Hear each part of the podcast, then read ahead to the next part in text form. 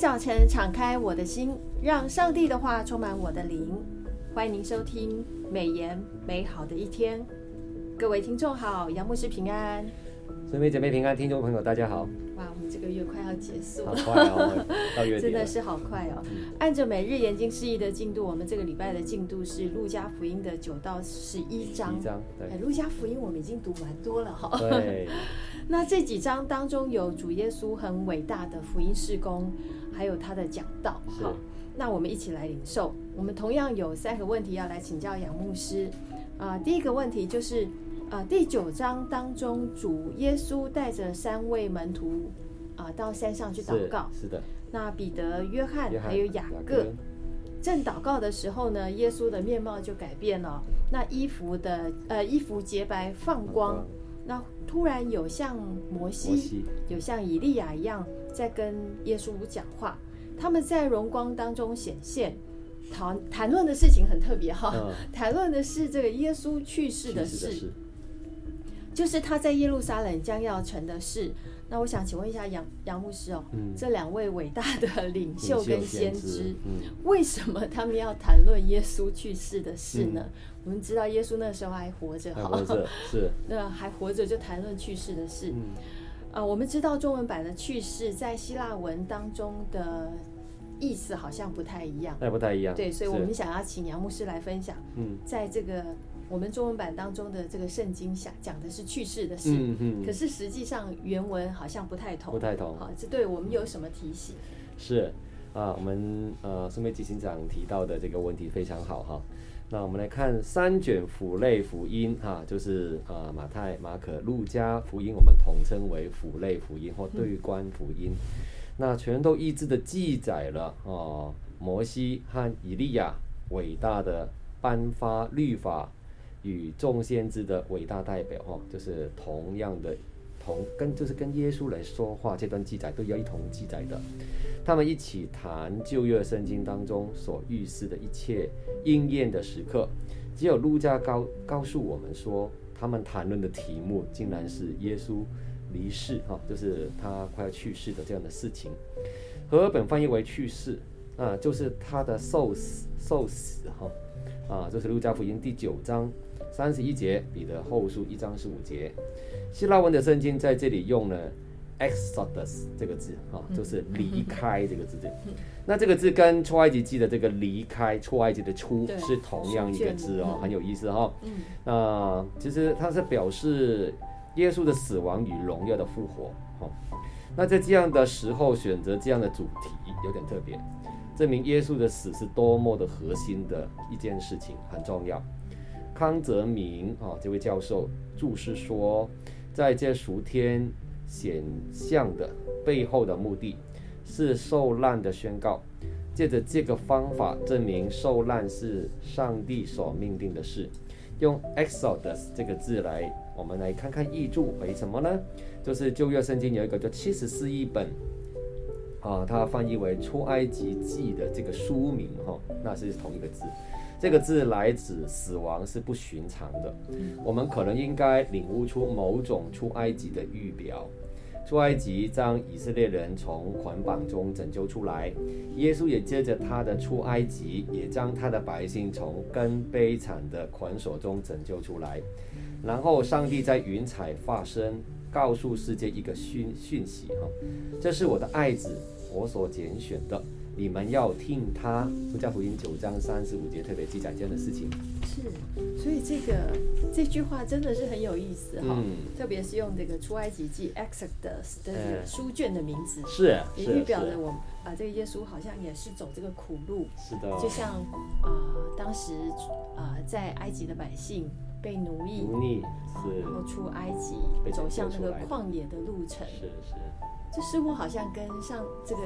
耶稣基督走苦路的那个历程是一模一样，很类似的。谢谢主，让我们透过这个字哈，也可以学习到更多。第二个问题，我想请问一下杨牧师，就是耶稣在这段时期，他在加利利地区是很大的这个福音的布道哈，非常的殷勤的这个布道，然后有非常好的果效。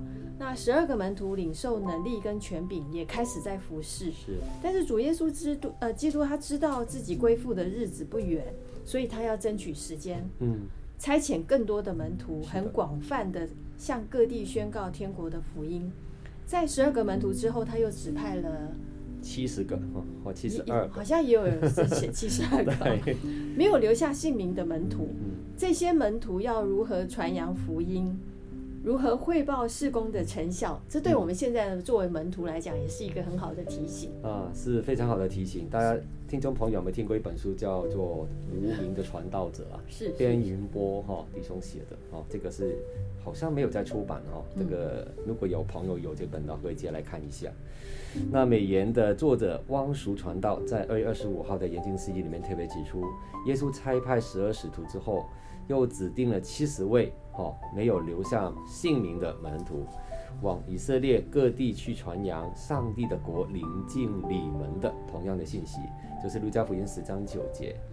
他们是怎么出去的？他们是两个 两个彼此哈扶持，堪称为无名的传道者哈，无名的传道人哈。路加福音十章一节，主说要收的庄稼多，做工的人少，所以。你们要求庄稼的主差遣做工的人出去收他的庄稼。路加福音十章二节，意思就是说，福音的合场很大很广大，做工的人确实很少，收割的时机紧迫了，哦，庄稼都发白了，应当祷告上帝兴起更多的工人加入传福音哈传扬的行列。他们出去将如羊羔进入狼群啊那样的危险哈。那就是路加福音十章三节特别提到的，要向这个充满敌意的世界传扬福音，可能会遭遇到危险的，必须要专心依靠上帝的看顾，要精简行装哈行李，对，平心心的出去，无论到哪里去，只要有人接待他们，就住下来，一直到离开那地方为止。这十个门徒高兴的欢喜回来啊、来做福音的汇报。他们似乎专注在自己所行的神迹啊，报告奉主名的权柄，降服魔鬼哈、哦、这样的事情上，就是路加福音十章十七节，却一一笔也没有提到百姓对福音的反应。那耶稣提醒他们不要迷失了焦点哦啊，第一。门徒不必因为他们的权柄能胜过魔鬼撒旦而高兴哦。是，事实上，耶稣已经看到将来撒旦的坠落哈，就是啊，路加福音十章十八节，撒旦就是那条古蛇哈，创世纪第三章啊，启示录二十章二节，而耶稣在这里形容撒旦的跟随者是。蛇跟呃蝎子哈，所以这里耶稣指的是我们对抗黑暗权势的胜利。第二个提醒是什么呢？就是耶稣提醒我们比起服侍的成功而欢喜，更大的喜乐是来自于知道在世界立下根基之前，上帝已经举笔哈将我们的名字写在生命册上了。就是路加福音十章二十节。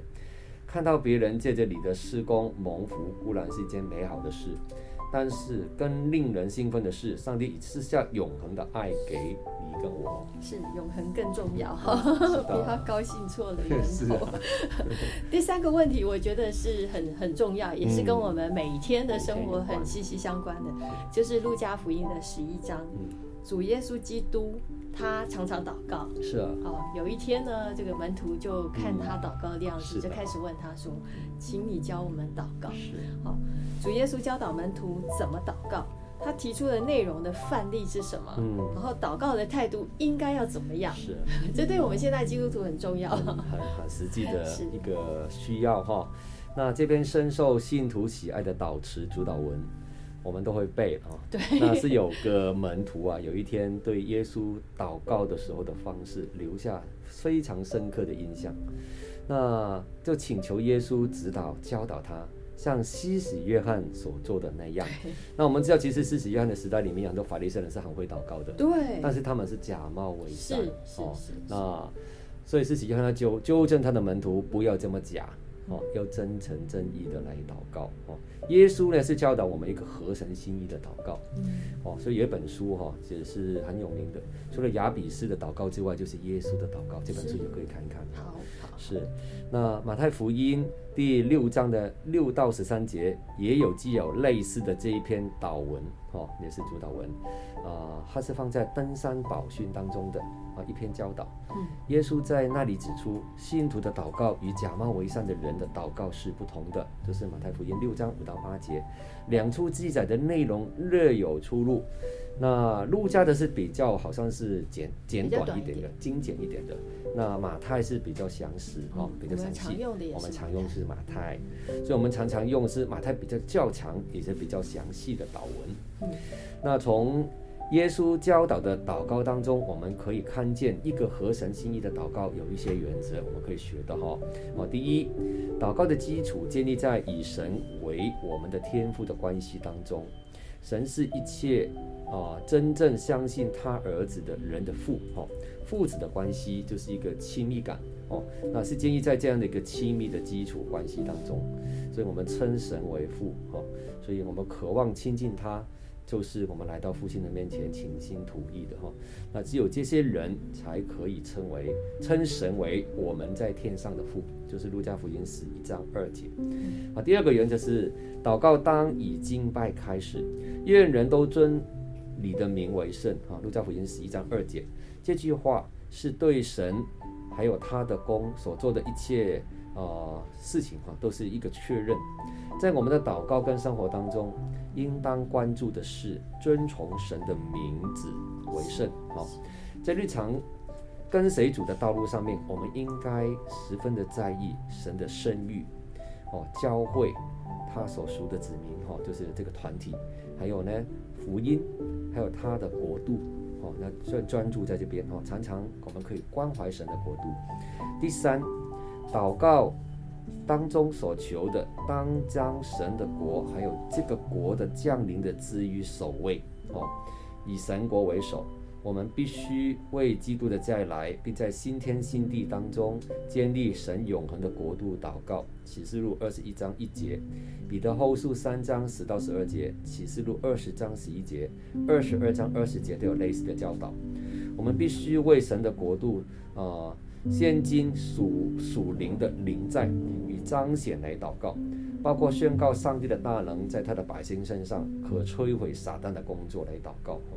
第四，祷告应该以神的旨意为前提。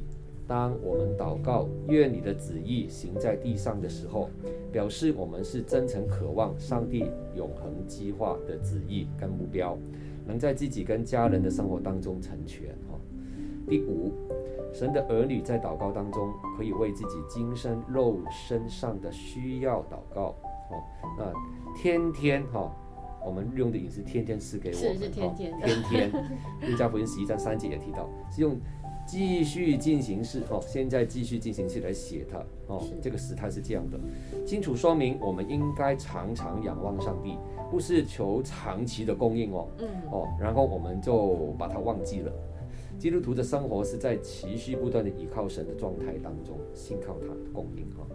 第六，如果儿女与天父之间的关系因为罪隔断了，祷告也会受到阻碍的哈。马太福音六章十啊十二节哈，祷告十到十二十五节这个地方，那赦免我们的罪，紧跟在这个祷告之后，是断言我们也赦免凡得罪我们的人。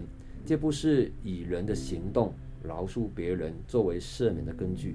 新约圣经清楚地说明，赦免是从神的恩典而来的，不是从任何人的功德而来的。哈，第七就是不叫我们遇见，我们更好的翻译和合本呃修订本已经把它改过来了，陷入试探。哈，遇见试探是陷入试探。哈，那就是马太福音六章十三节，耶稣是鼓励一种态度。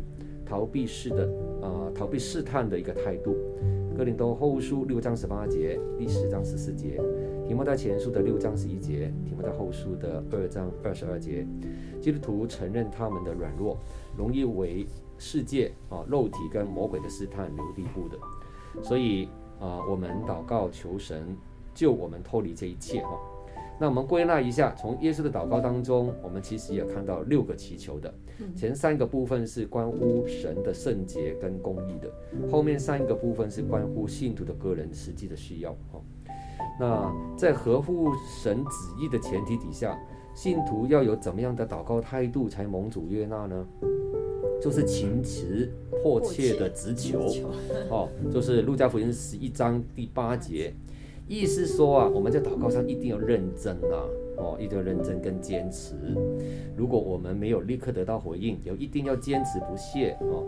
这个半夜求三个饼的比喻哈，就是那个朋友，他刚好半夜有个朋友来，他家里没有饼了，对，然后呢，求邻居帮助他，哈，好像是一个中间人的一个啊角色，对。